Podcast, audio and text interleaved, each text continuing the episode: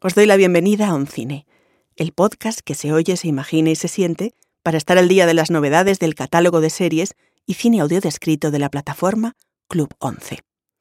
Yo soy Isabel Navarro y hoy vengo a hablaros de tres películas que reflexionan, ya sea desde el humor, la tragicomedia o el conflicto moral, sobre cuál es la naturaleza del mal y hasta dónde puede un ser humano justificarse a sí mismo cuando daña a los demás. Como Judas Iscariote, el seguidor de Jesús que le traicionó por 30 monedas de plata, el protagonista de Judas y el Mesías Negro, una de las películas más importantes de los últimos Oscar, nos trae el conflicto moral de un infiltrado en las Panteras Negras que traiciona a los suyos, al principio por codicia, después por supervivencia y siempre por miedo. También traemos hoy al podcast de Oncine una película de culto del cine español, El Verdugo, que acabamos de incorporar al catálogo, en la que el guionista Rafael Azcona y el director Luis García Berlanga hacen un retrato cruel, negrísimo y también muy divertido, sobre el oficio de verdugo en la España de Franco, un retrato sobre la banalidad del mal cuando se convierte en burocracia. Y por último, desde un punto de vista mucho más naif y para desengrasar, recordaremos a uno de los malvados más tiernos y paródicos del último cine, Gru, el carismático y patoso líder de los Minion. Y es que hoy podríamos haber traído a un sociópata sin escrúpulos cuyo único objetivo es sembrar el caos, como Joker, pero hemos preferido traer a malos que se nos parecen un poco, porque finalmente la ficción es el terreno de la empatía absoluta que nos permite, si no perdonar, al menos si entender al otro.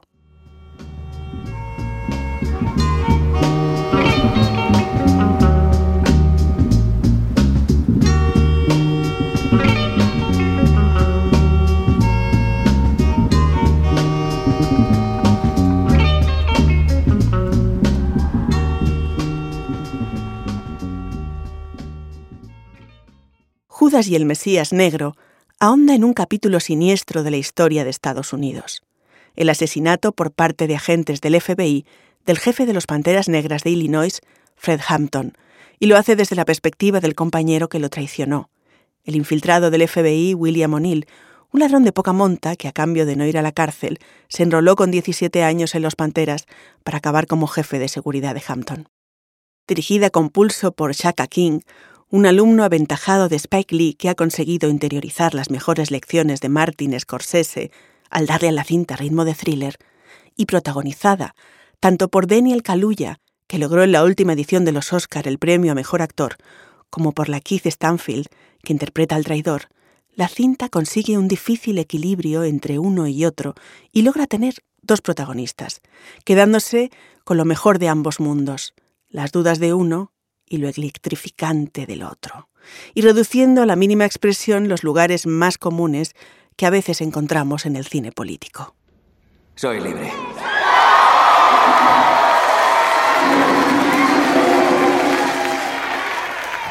Soy libre. Quiero que todos repitáis conmigo. Yo soy. Yo soy. Un revolucionario. Un revolucionario. Yo soy. Yo soy. Un revolucionario. Un revolucionario. Yo soy. Yo soy. Un revolucionario. Un revolucionario. Yo soy. Yo soy. Un revolucionario. Un revolucionario. Yo soy. Yo soy. Un revolucionario. Un revolucionario. Yo soy. Yo soy. Un revolucionario. Un revolucionario. Quiero oír los latidos del pueblo. Esto es lo que llamamos el latido del pueblo. Empezó en el 66 con Huey Newton y Bobby Seale. Es el latido que resuena en vosotros, el pueblo. Nadie puede acabar con el partido a menos que acabe con la gente. ¿Estáis alegres? ¿Estáis alegres? Yo estoy alegre por el pueblo. Estoy alegre. Estoy alegre. Alegre, alegre, alegre, alegre. Por el pueblo.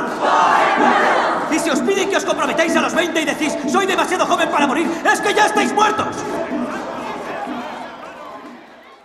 Daniel Kaluuya contagia de proclamas revolucionarias al patio de butacas, mostrando el enorme talento como orador de su personaje, mientras la Kid Stanfield interioriza de tal manera su triste personaje, documentado con la larga entrevista que realizó unos años después para una serie sobre los derechos civiles, que logra arrastrar al espectador hasta su espantosa encrucijada. Todo el reparto dota la película de un nivel incontestable y se emplea a fondo en un coro cuya energía se redobla con el agente del FBI que interpreta a Jesse Plemons, siempre a gusto en la piel de tipos amenazantes, o en la secuencia que protagoniza un irreconocible Martin Sheen, que bajo la trabajada máscara de jefe del FBI, John Edgar Hoover, se despacha con un discurso racista que pone los pelos de punta, cuando le pregunta a Mitchell, ¿qué opinaría si su hija pequeña, de apenas ocho meses, llevase un negro a casa en el futuro? Para él, la guerra contra los panteras negras es una cuestión de supervivencia de la raza blanca, porque cree que la comunidad afroamericana quiere erradicar a la buena gente blanca trabajadora y temerosa de Dios. Y lo cierto es que, aunque parezcan dos retratos algo maniqueos, la biografía y la trayectoria de ambos corrobora que es así como en realidad pensaban. Si le hicieron eso a Rackley, imagina que no te harán a ti cuando sepan que su jefe de seguridad es una puta rata. Una puta rata. Entonces, ¿quién es el malo? ¿Era Judas un villano o un pobre hombre que no fue consciente de las consecuencias de un acto de egoísmo? En el primer encuentro entre Neil y el agente Roy Mitchell, ya queda claro que en los años 60, en un momento marcado por las tensiones raciales, para el FBI encontrar a un joven negro sin implicaciones políticas era casi imposible. ¿Qué sentiste cuando murió Malcolm X? ¿Y cuando murió Martin Luther King? Le pregunta a Mitchell para tantear a su potencial infiltrado. Porque el protagonista es un superviviente que nunca se ha planteado cuestiones metafísicas más allá de sobrevivir al margen de la ley. Por eso el mal queda cada vez más del lado de los que combaten el fuego con mucho más fuego.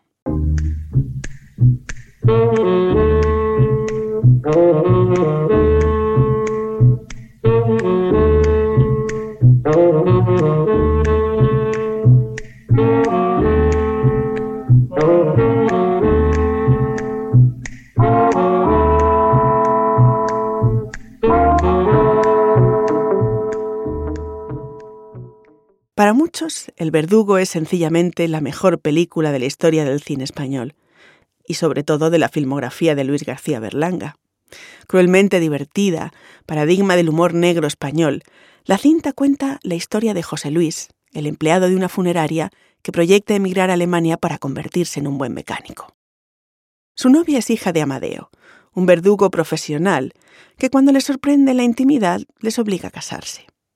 Ante la acuciante falta de medios económicos de los recién casados, Amadeo, que está a punto de jubilarse, trata de persuadir a José Luis para que solicite la plaza que él va a dejar vacante, lo que le daría derecho a una vivienda, que como todos sabemos era y sigue siendo el sueño de todo español.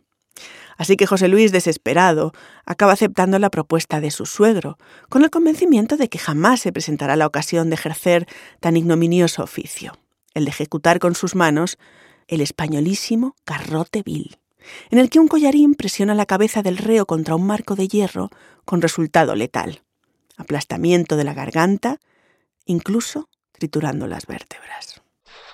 Los tiempos han cambiado, ya lo creo. Antes se trabajaba con gente más vagada. Es de que les digo en el último momento, ¿Eh? tranquilamente. ¿Te das cuenta? Es que aquí mi compañero no quería que le trajéramos a usted. No, Siempre igual. no. Es que así, sin conocerle. Siempre la misma historia, somos incomprendidos. El tío dándome el reloj me dijo, me dijo, maestro. Pero, pero ya sentado en la silla y Sí, con los hierros en la... Sí, aguarde, maestro. Me dijo, tome un recuerdo. Y perdone que haya tenido que molestarle a estas horas. Aquí, pare. La raza degenera. La idea de la película le surgió a Berlanga a través de la imagen que había transmitido un amigo abogado cuando le contó su experiencia en una ejecución. Un grupo de personas había conducido a rastras a la víctima, una mujer que se resistía, mientras que otro grupo lo había tenido que hacer igual con el verdugo, al que incluso hubo que inyectar un sedante y prácticamente arrastrar hasta el lugar de la ejecución. Esta imagen le resultó tan cruel y paradójica a Berlanga que hizo de la película un alegato contra la pena de muerte. Sin embargo, para los historiadores del cine, El verdugo es sobre todo un film sobre el proceso que puede conducir a un hombre a abdicar de sus propias ideas e incluso casi de su condición de ser humano. En algunas entrevistas, Berlanga contó que hubiera querido subrayar mucho más el aspecto de comedia, con José Luis López Vázquez en el papel de verdugo joven, pero exigencias de la coproducción con Italia hicieron que finalmente lo interpretara Nino Manfredi. El resto del reparto, con Emma Penella y el gran José Isbert a la cabeza, sí respondía a los deseos del autor. Y es, sencillamente, perfecto.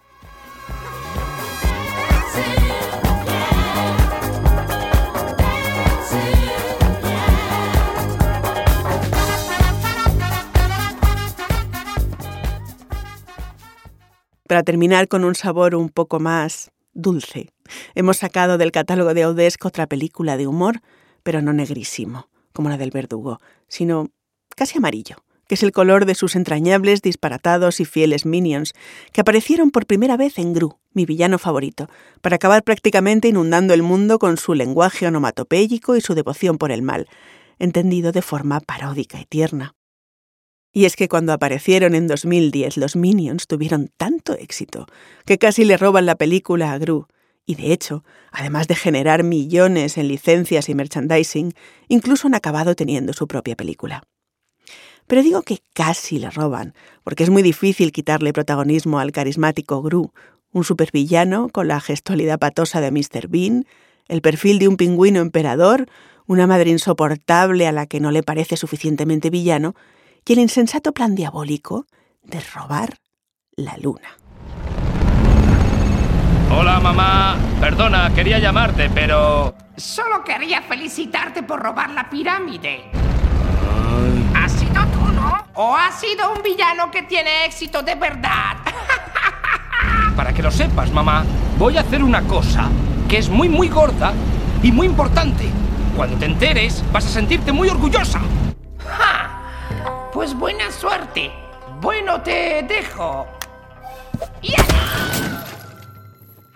La historia se desarrolla en una alegre urbanización con cuidados jardines rodeados por verjas de madera pintadas de blanco y llenos de rosales. En el centro de ese idílico mundo suburbano sobresale una casa negra con el césped amarillento. Los vecinos ignoran que debajo de la vivienda hay un enorme escondite secreto. Allí se esconde el submundo de Gru, Steve Carrell en la versión original y Florentino Fernández en la española, rodeado por un pequeño ejército de lacayos, planeando el mayor robo de toda la historia, hacerse con la luna. De hecho, al principio Gru iba a ser un malo como los de los tebeos de Batman, pero conforme fue avanzando la escritura del guion, se fue convirtiendo en una figura más propia del universo de James Bond, con su gusto por las máquinas diabólicas y la tecnología delirante. ¡Ah! Es que no me lo puedo creer.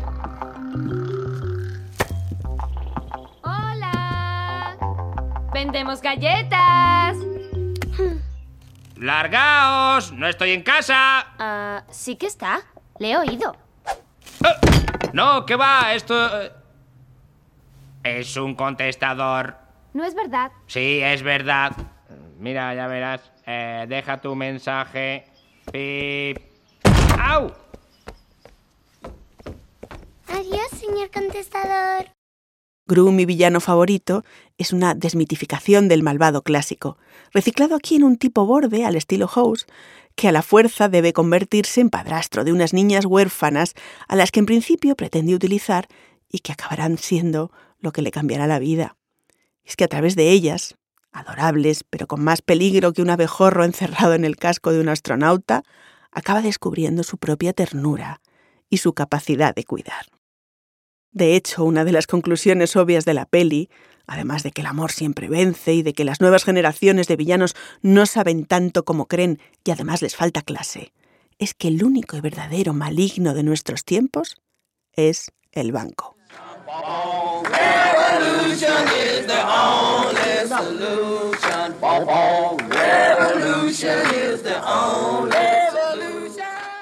Como queremos que Oncine sea un espacio participativo y abierto, hoy contamos con la opinión de Susana Mangut, de la Delegación Territorial de Extremadura, que nos va a comentar sus impresiones sobre las novedades del Club 11. Respecto a la película El Verdugo, mm, la he visto en varias ocasiones Y lo que siempre me llama la atención eh, son tres cosas. La primera, em, la forma en la que es tratada la pena de muerte y la crítica a la sociedad, que desde luego lleva el sello Berlanga y que creo que si no se hubiera hecho de esa forma em, habría que haberla inventado.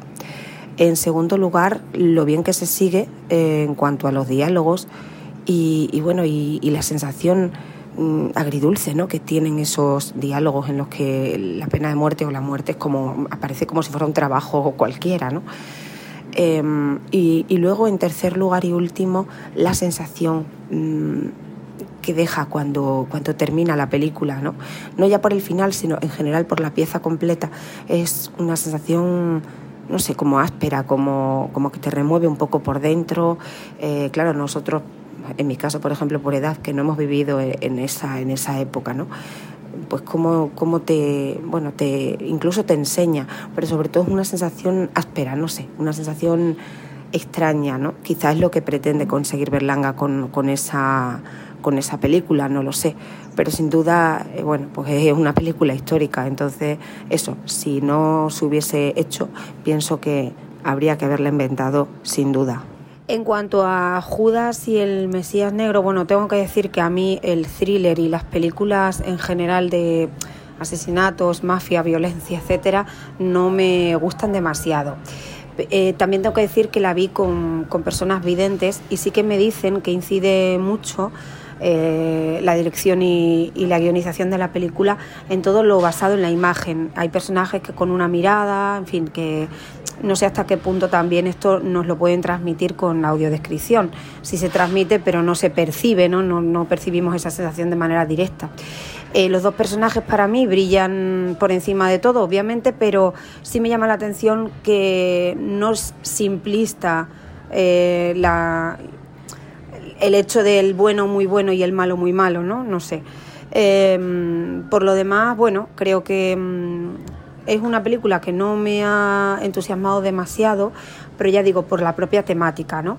Eh, la banda sonora también quería recalcar que me llama mucho la atención, me parece extraordinaria.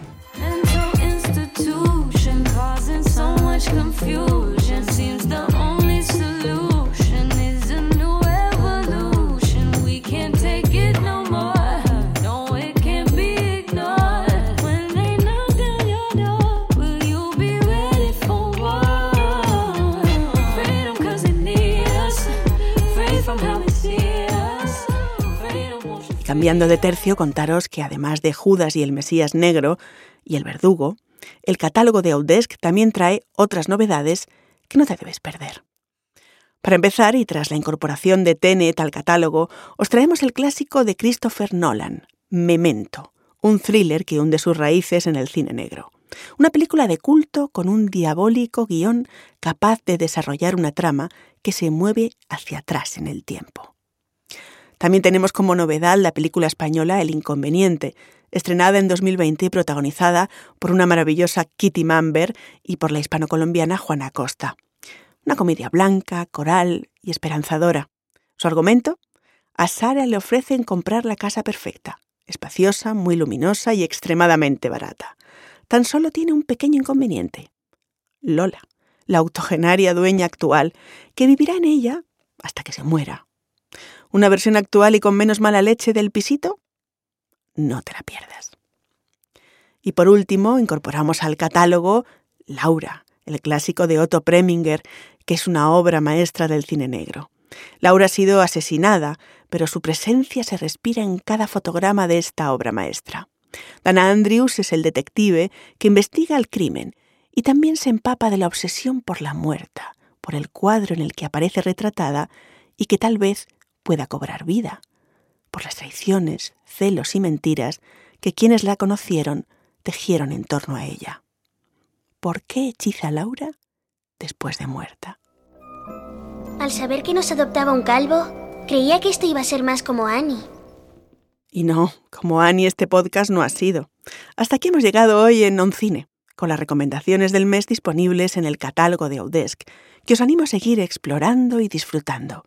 Recordaros que Club 11 es una plataforma para las personas afiliadas a la 11 en la que tenemos una sección de audiodescripción con el buscador Audest, el blog versión accesible y más información de interés. Además, en el blog de versión accesible encontraréis información de novedades con estrenos de cine audiodescrito, ópera y televisión. Yo soy Isabel Navarro y ahora sí os digo adiós, o mejor, hasta pronto. Ya sabéis, escuchad cine, ved cine, imaginad cine y sobre todo, no os quedéis sin historias.